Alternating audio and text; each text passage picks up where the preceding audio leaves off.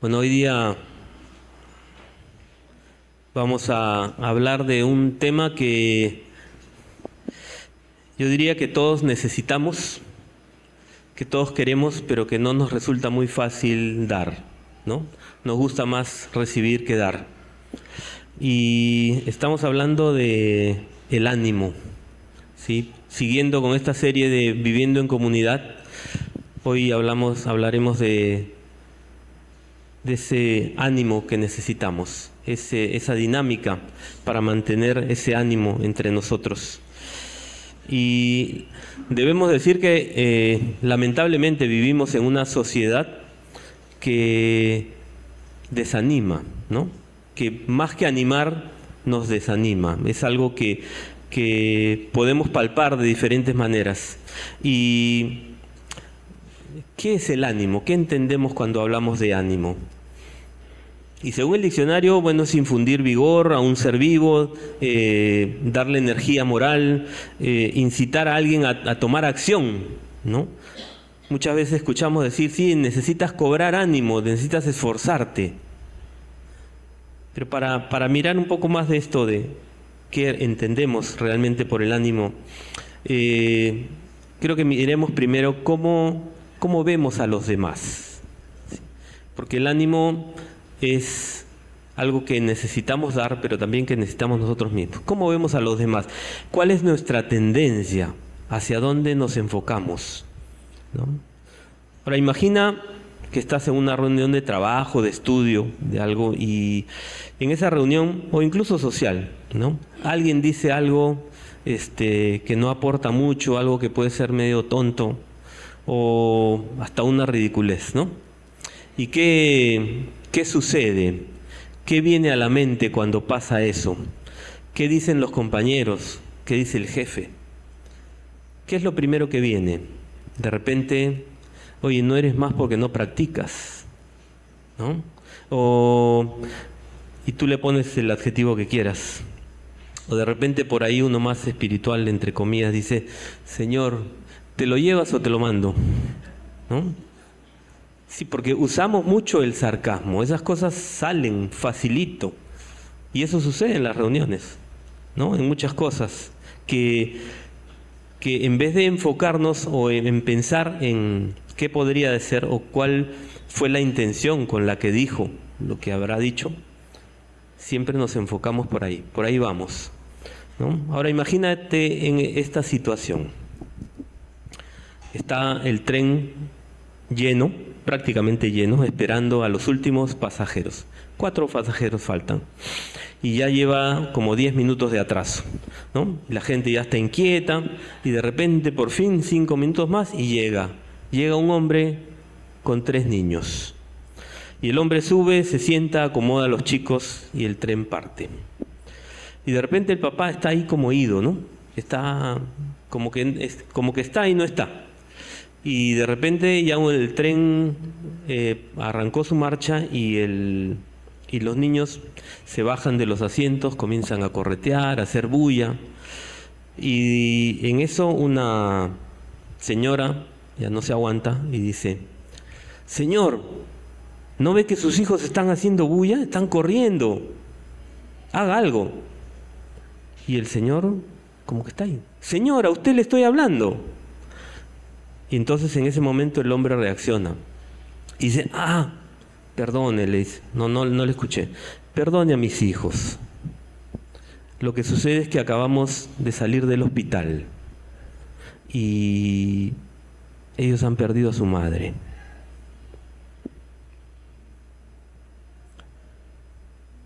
¿Cuántos, ¿Cuántos sintieron lo mismo, las ganas de hacer lo mismo que hizo la señora? Mientras yo iba contando. ¿Cuántos sintieron lo mismo? Pero cómo ese final nos hace cambiar la forma de ver las cosas. Y lo que sucede es que muchas veces miramos las situaciones y reaccionamos sin tener la información completa. Reaccionamos dependiendo de qué, de cuál es nuestra situación. Estoy apurado, necesito llegar a la hora, cuál es mi meta en ese momento, en qué estoy concentrado, en mí mismo, en lo que yo necesito y perdemos de vista al resto. Y esa es nuestra sociedad. Así somos los seres humanos caídos, egoístas. Eso es lo que aflora normalmente. El Señor nos ayuda, el Señor transforma eso, nos da la posibilidad, pero eso es lo que sucede normalmente. Ahora, algunas, algunas preguntas, solamente para reflexionar, para, para pensar. ¿Qué aprendimos de niños? ¿Qué vimos en casa? ¿Quién me animaba en casa cuando era niño? ¿Y cómo lo hacía? Preguntas que necesitamos respondernos a nosotros mismos, porque definitivamente eso es algo que ha influenciado. No es lo único, pero es lo primero que ha influenciado. Después tenemos el colegio y todo lo demás. Cosas que nos van, que vamos recibiendo. Pero todo eso que sucede y cómo reaccionamos está acá dentro de nosotros. No es afuera. Pero sí ha sido aprendido a través de eso. Hay cosas que hemos entrenado y cosas que no, y que en algún momento necesitaremos trabajarlas. Y es que vivimos, como decíamos al inicio, en una sociedad que desanima, una sociedad que en qué se centra, qué premia la sociedad en la que vivimos, los logros, ¿verdad?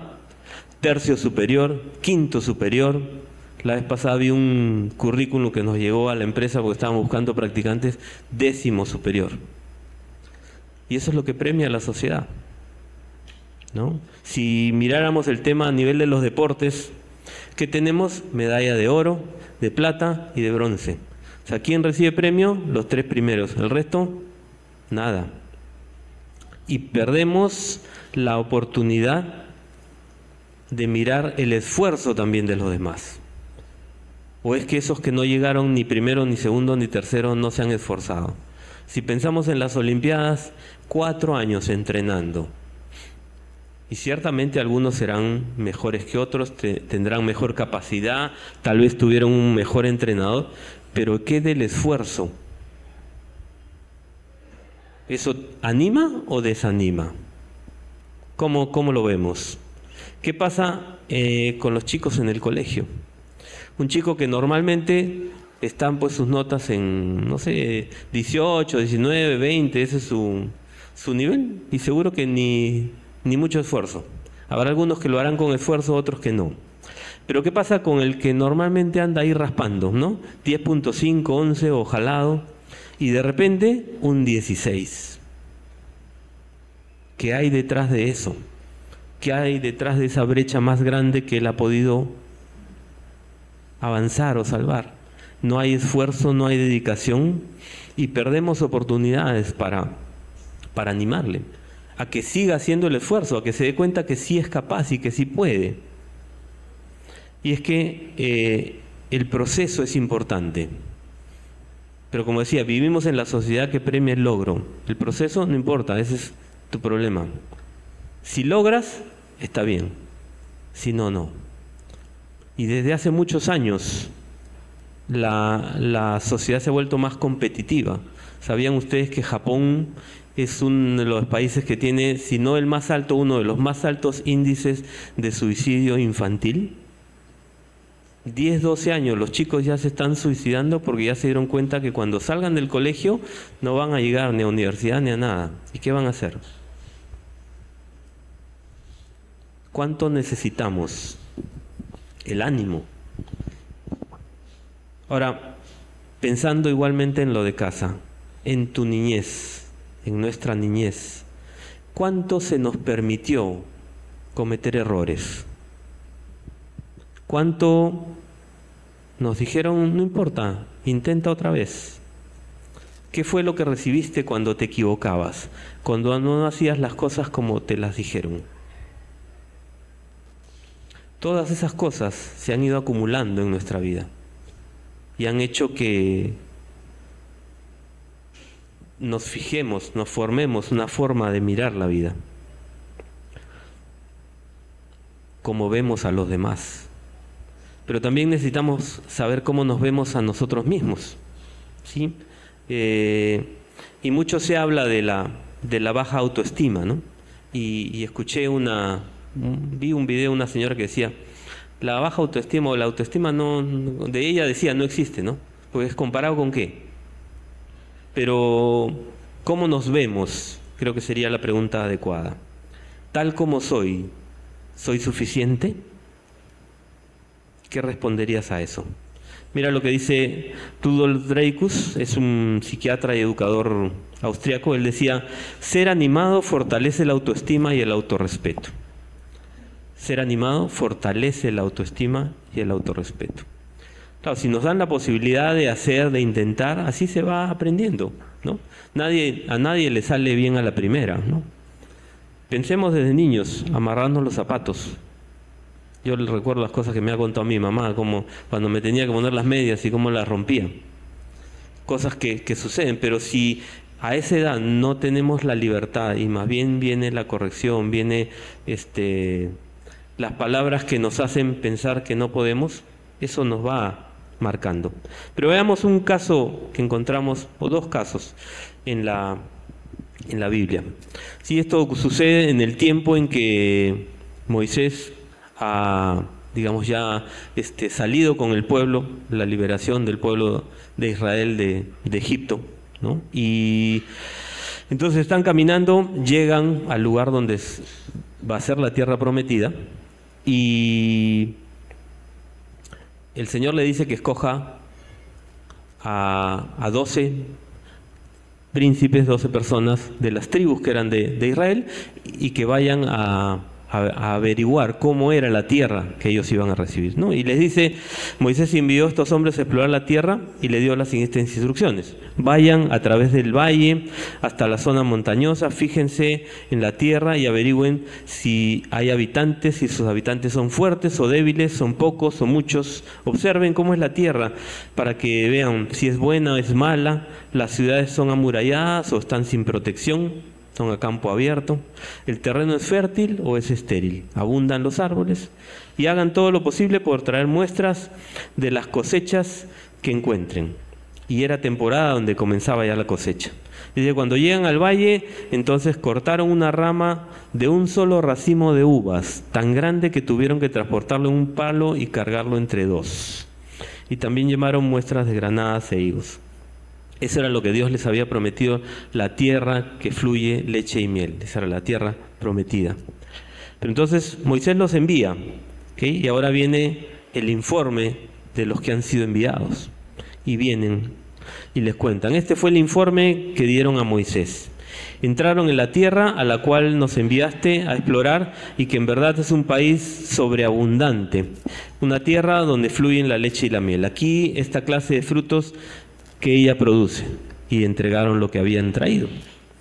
¿No? Sin embargo, dice el pueblo que, había, que habita ahí es poderoso eh, y sus ciudades son grandes y fortificadas. Hasta vimos gigantes ahí, los descendientes de Anak. Ese era un pueblo conocido por ser eh, hombres grandes, gigantes les llamaban. Y Caleb era uno de los que había ido eh, con estos doce. Y él dice, pero Caleb trató de calmar al pueblo que se encontraba ante Moisés. Vamos enseguida a tomar la tierra, dijo, pero seguro podemos conquistarla. Pero los demás hombres que exploraron la tierra con él no estuvieron de acuerdo. No podemos ir contra ellos, son más fuertes que nosotros. Eso dijeron. Y los demás espías Decían, también vimos ahí gigantes, los hijos de Anac, raza de gigantes, y éramos nosotros, a nuestro parecer, como langostas, y así les parecíamos a ellos. Y dice que entonces, después de escuchar esto, toda la comunidad empezó a llorar, a dar gritos continuos en la noche y sus voces se elevaron en una gran protesta contra Moisés y Aarón. Si tan solo hubiéramos muerto en Egipto, incluso en el desierto, se quejaban. ¿Qué dijeron estos espías? ¿Cómo se veían ellos mismos comparado con los otros? Como langostas, dice, ¿no? Pero dentro de los doce habían dos que habían ido, uno es Caleb y el otro es Josué. Josué es quien después es el sucesor de Moisés y quien los lleva a la tierra prometida. Pero Josué y Caleb van a decir esto, por tanto no seáis rebeldes al Señor, ni teman al pueblo que está en tierra, porque nosotros los comeremos como pan. Su amparo se ha apartado de ellos y con nosotros está el Señor. No los teman, no temáis. Dice, entonces toda la multitud habló de apedrearlos. O sea, no les creyeron. Eran diez por un lado y dos por el otro. Unos dijeron, no, somos como langostas. Eso es lo que encontramos en este relato, esa comparación. ¿Cómo nos vemos a nosotros mismos? De esos doce, diez se veían como insectos. Y si yo me comparo con alguien y me veo como un insecto, ¿qué voy a poder hacer? ¿Podría tener ánimo para tratar de hacer algo? Si siempre me veo por debajo de los demás, ¿Qué ánimo tengo para hacer las cosas? Para lo que me encargan, para lo que me piden o para lo que quiero hacer. Pero dos de ellos, Josué y Caleb, le dijeron, el Señor está con nosotros, está de nuestro lado, vayamos, los comeremos como pan, ¿no? Acá usamos mucho la frase pan comido, ¿no? Cuando es algo fácil, y eso lo puedes hacer, sí, dice pan comido, facilito, papayita, o como le llames, ¿no? frases que usamos para decir sí se puede. Y estaban ellos dispuestos a tomar esa tierra. Tenían suficiente ánimo y confianza como para hacerlo, porque siempre decían, el Señor está de nuestro lado. Ahora, eso sucede cuando el pueblo recién llega, está llegando, ha salido de Egipto, ha caminado un, tramo en el desierto, ha llegado a donde debería ser, pero el pueblo se desanima. ¿no? Y después de eso, hasta que toman la tierra, pasan como 40 años. 40 años que el pueblo vaga en ese desierto. Y después que han pasado 40 años, ya a Josué le encargan que reparta la tierra al, pueblo. Y miren lo que dice en, Josué en el capítulo 15. Caleb, hijo de Jefone, dio su parte entre los hijos de Judá conforme al Señor, el mandamiento que el Señor le había dado a Josué. La ciudad de Kirat, padre de Anac que es Hebrón, es el nombre que tenía en ese momento.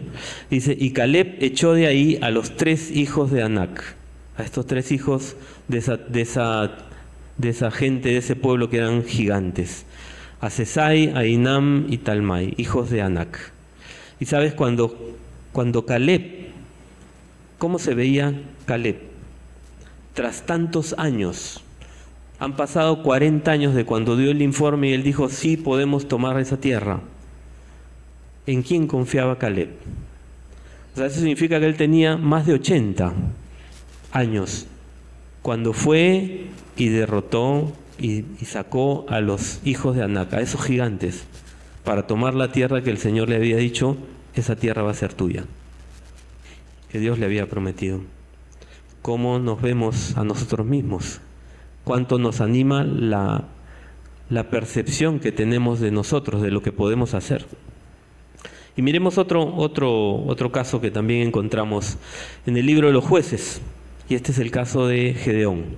En el tiempo que Gedeón este, vivió, eh, el pueblo amalecita los había este, prácticamente eh, empujado, aislado de la tierra donde estaban. Ellos, cada vez que el pueblo sembraba y, y tocaba la cosecha o tenían su ganado, venían los amalecitas y se robaban todo.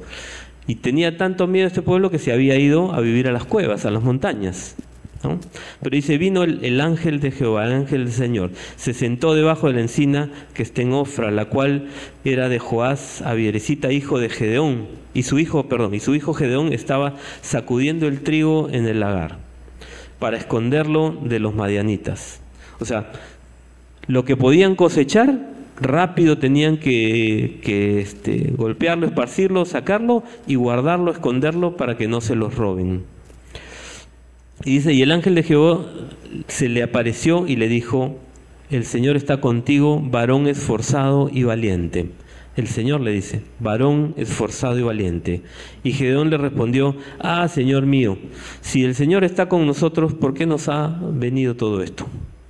¿Y dónde están todas las maravillas que nuestros papás nos han contado, diciendo, nos sacó el Señor de Egipto y Jehová nos ha desamparado y nos ha entregado ahora en mano de los madianitas?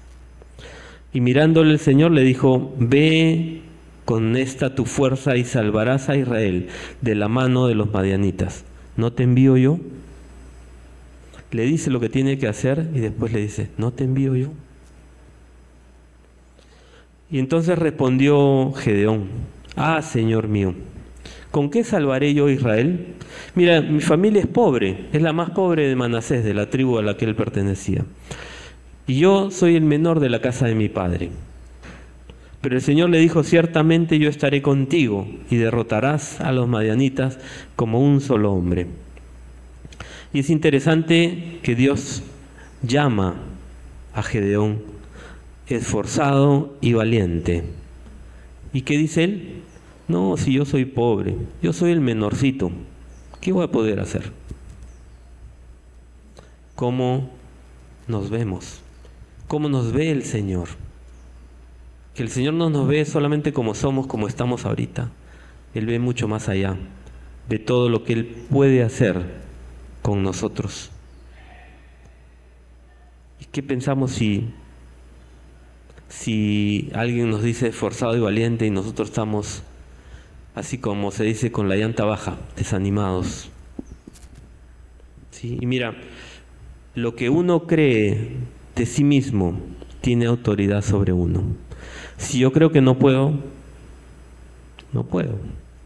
Eso me determina, eso hace que yo accione. Pero mira lo que dice Proverbios, Proverbios 23, 7 dice, porque cuál es el, el pensamiento en su corazón, tal es él.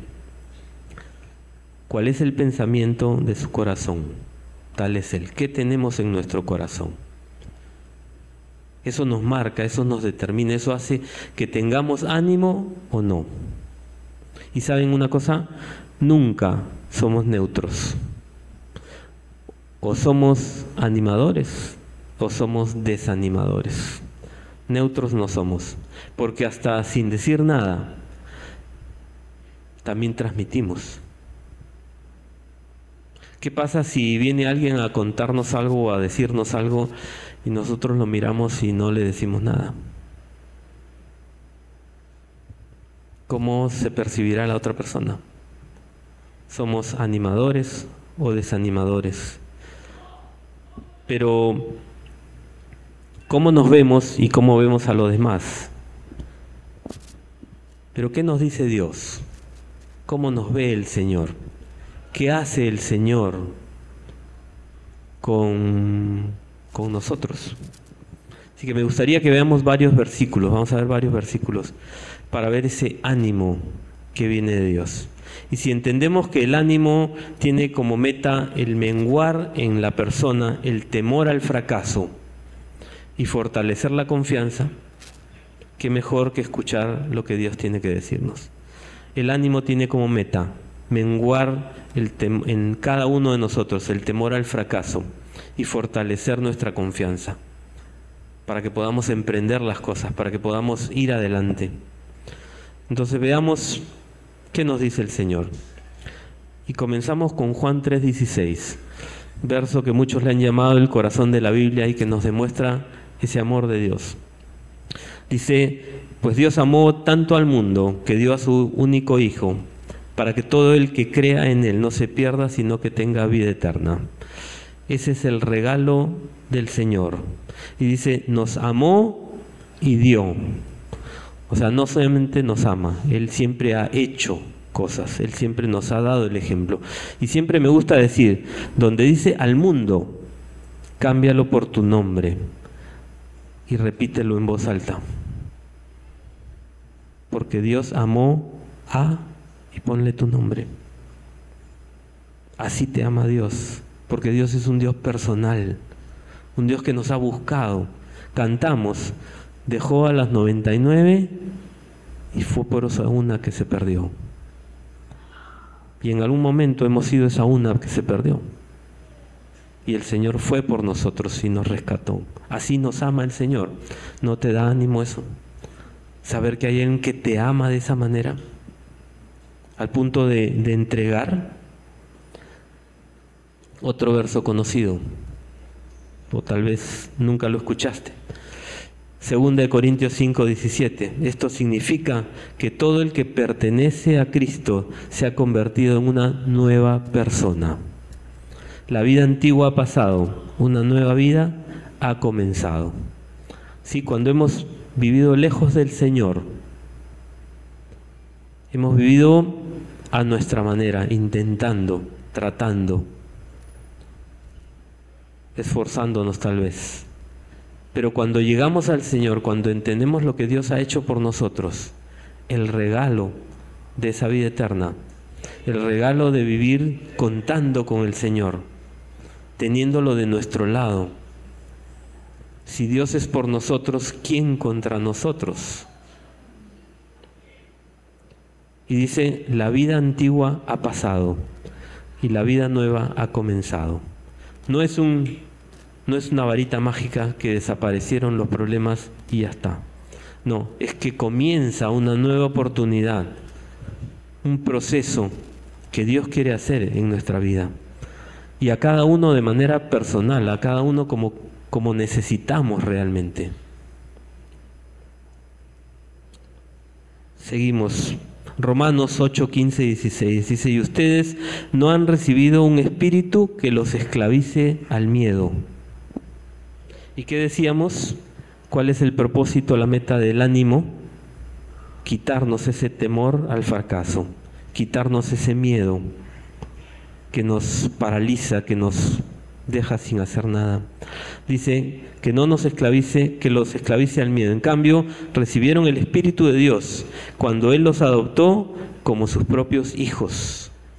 Nos ha recibido Él como, como hijos. Ahora lo llamamos Abba Padre. ¿Cómo lo llaman los niños a, su papá? Papito, papi. ¿No? Ese Abba Padre es esa expresión de un hijo a su padre. Así podemos llamar a Dios. Y Él no se molesta. Al contrario. Dice, pues su espíritu se une a nuestro espíritu para confirmar que somos hijos de Dios. O sea, el espíritu que Él nos ha dado cuando decidimos rendir la vida al Señor, vivifica nuestro espíritu y nos hace entender que realmente somos hijos de Dios, porque ese es el regalo que nos ha dado.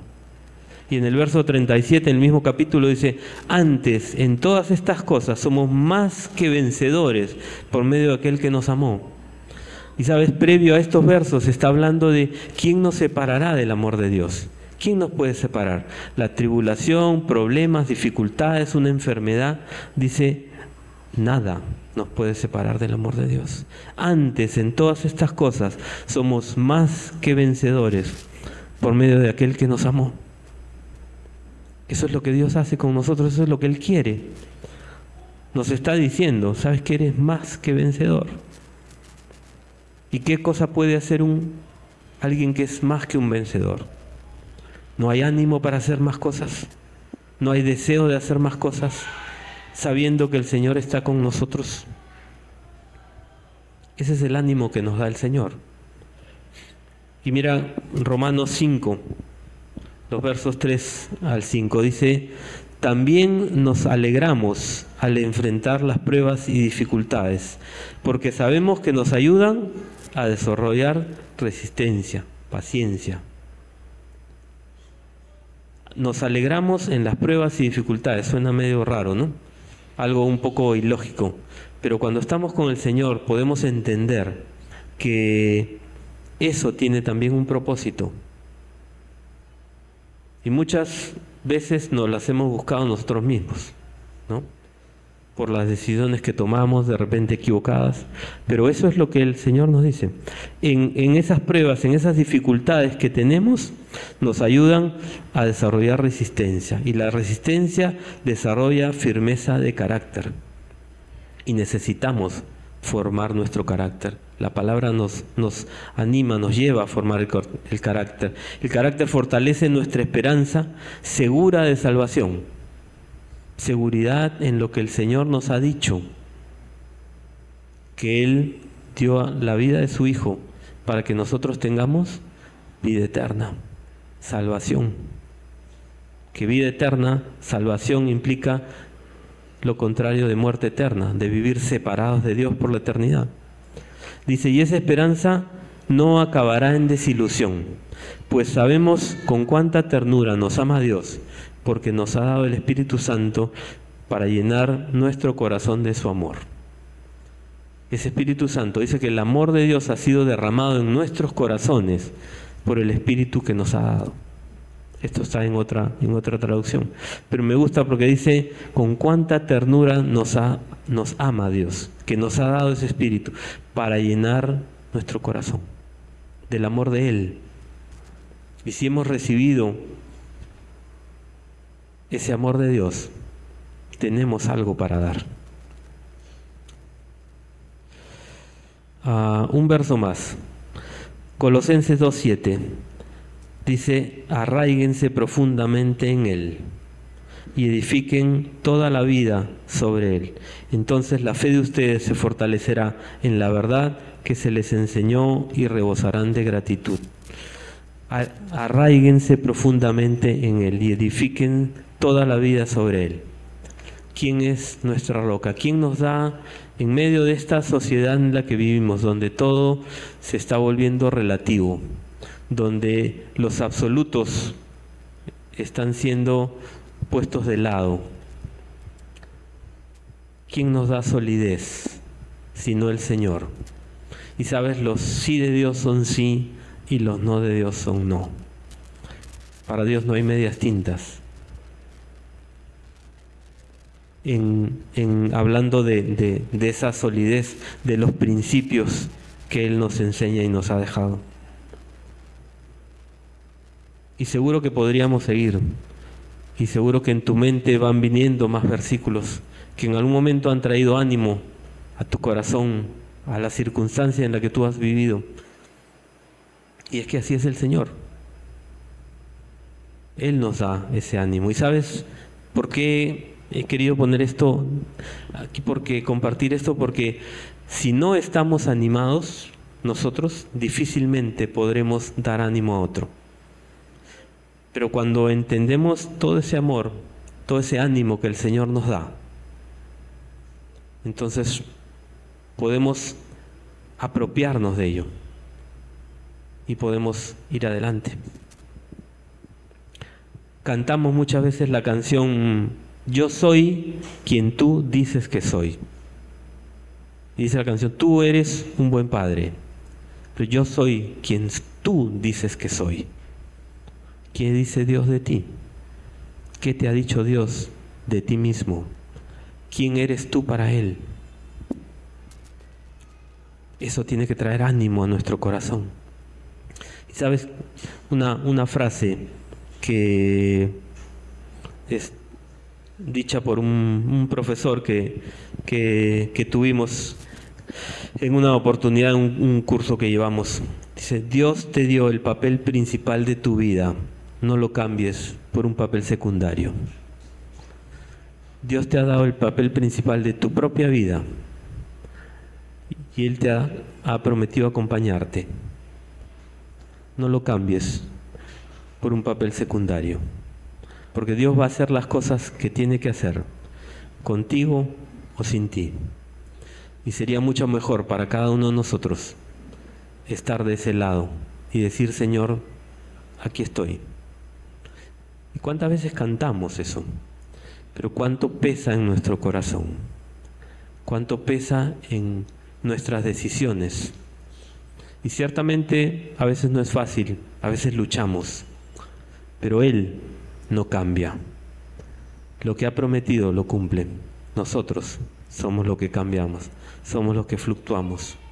Pero aún así, Él nos recibe. Y no sé si, si tú has hecho una decisión, has rendido realmente tu vida al Señor. Pero mira, tienes acá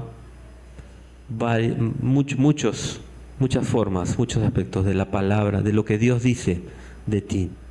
Y te animo que ahí tú puedas decirle en tu corazón, Señor, yo te necesito. Yo quiero aprender a caminar contigo. Y para, para terminar de esto que hemos visto, de cómo miramos a los demás, cómo nos vemos nosotros, cómo nos ve Dios, qué nos dice Dios, para darnos ánimo. Mm, ¿Cómo podemos poner esto en práctica? Si estamos en estas semanas hablando de, de la vida en comunidad, como comunidad aquí, cómo podemos animarnos unos a otros, cómo podemos poner en práctica esto. Y sabes, primero, mm, algo que sucede y lo que veíamos al principio, ¿no? las cosas que hemos aprendido. Esas cosas que hemos aprendido las podemos desaprender. Es trabajo, pero es necesario hacer esas cosas muchas veces para poder madurar, para poder lograr ese ambiente que nos traiga ánimo mutuo y de esa manera podamos aplicarlo a nuestra vida diaria. Porque para aprender algo necesitamos practicar. Y cuando practicamos seguro que nos equivocamos, pero tenemos que seguir intentando. ¿no? Y veíamos que vivimos en una sociedad desanimadora, en una sociedad que normalmente se fija en lo negativo. ¿no? Se han dado cuenta que cuando alguien expone algo, da una idea, muchas veces o lo que más surge es no, pero, o sea, expresamos en lo que estamos en desacuerdo en lo que acaban de decir, en lo que acabamos de escuchar.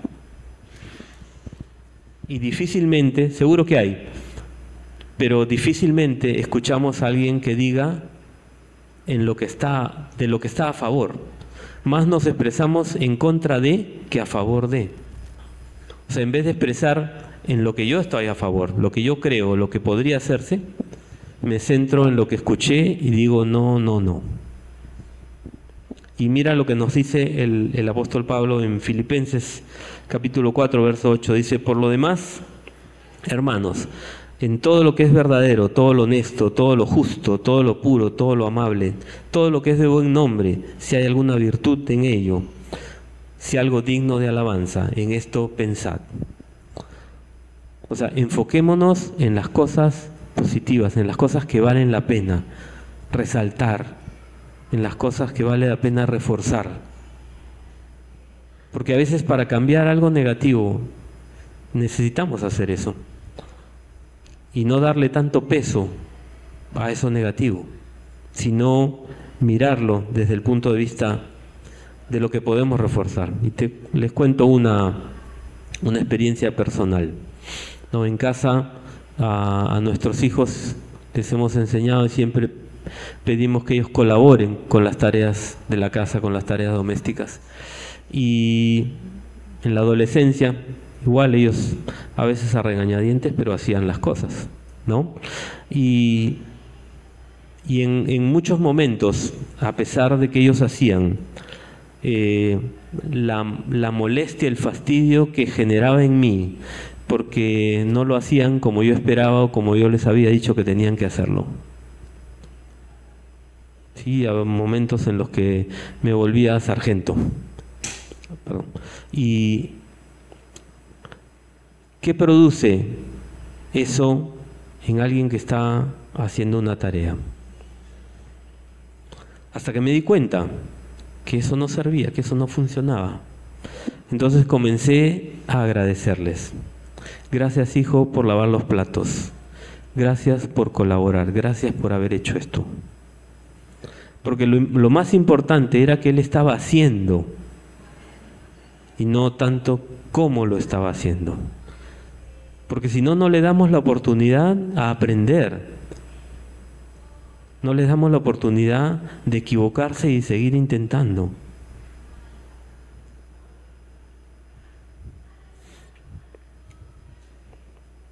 Y esas cosas sembramos. Y, lamentablemente las tenemos que mirar cuando, cuando ya, ya las hicimos. Para quienes son padres, seguro se dan cuenta. Para quienes son hijos. Y no hablamos de la, de la intención. La intención puede ser buena. Pero ¿qué generamos? ¿Qué provocamos? Y es que necesitamos entender, realmente entender y aceptar que eso es un proceso. Es mejor decir, estoy en camino a, a decir, no puedo, todavía no lo he logrado, pero estoy en camino. Eso da ánimo. Eso quiere decir que yo puedo seguir intentando. Pero si lo que escuchamos fue siempre el no, o lo has hecho mal, o esto, o hazlo de nuevo, todo eso también nos va condicionando. Y entender eso, que todavía no he logrado o que nunca lo voy a lograr, tiene una diferencia muy grande. Es grande esa diferencia. Y mirar cómo decía el apóstol Pablo en, la carta a los filipenses también. Dice, él decía, no que lo haya alcanzado ya, ni que ya sea perfecto, sino que prosigo para ver si logro coger, asir aquello para lo cual yo también fui tomado, ha sido por Cristo Jesús. Hermanos, yo mismo no pretendo haberlo ya alcanzado, pero una cosa hago, olvidando ciertamente lo que queda atrás y extendiéndome a lo que está delante, prosigo a la meta, al premio del supremo llamamiento de Dios en Cristo Jesús. O sea, Pablo entendió que estaba en un proceso. Y cuando miramos, cuando Pablo escribe estas cartas, eh, él ya tenía mucho tiempo recorrido con el Señor. Sin embargo, él seguía mirando. Esto es un proceso. Hay que seguir. No importa cuántas veces se cae el justo, dice. Si cae siete veces, siete veces se levanta. Esa es la fortaleza que nos da el Señor, el ánimo que nos da el Señor. Y eh, por eso no, no necesitamos realmente creerle a Dios. No solamente creer en Dios, sino creerle a Dios. Cada palabra que Él ha dicho es verdadera. Cada palabra que nos ha dejado es verdadera. Cada cosa que Él ha dicho de nosotros, que te ha dicho de manera personal, es verdad. Créele. Necesitamos creerle a Dios. De esa forma podemos, podremos lograr el ánimo que necesitamos para poder también transmitirlo a otros. Vamos a orar.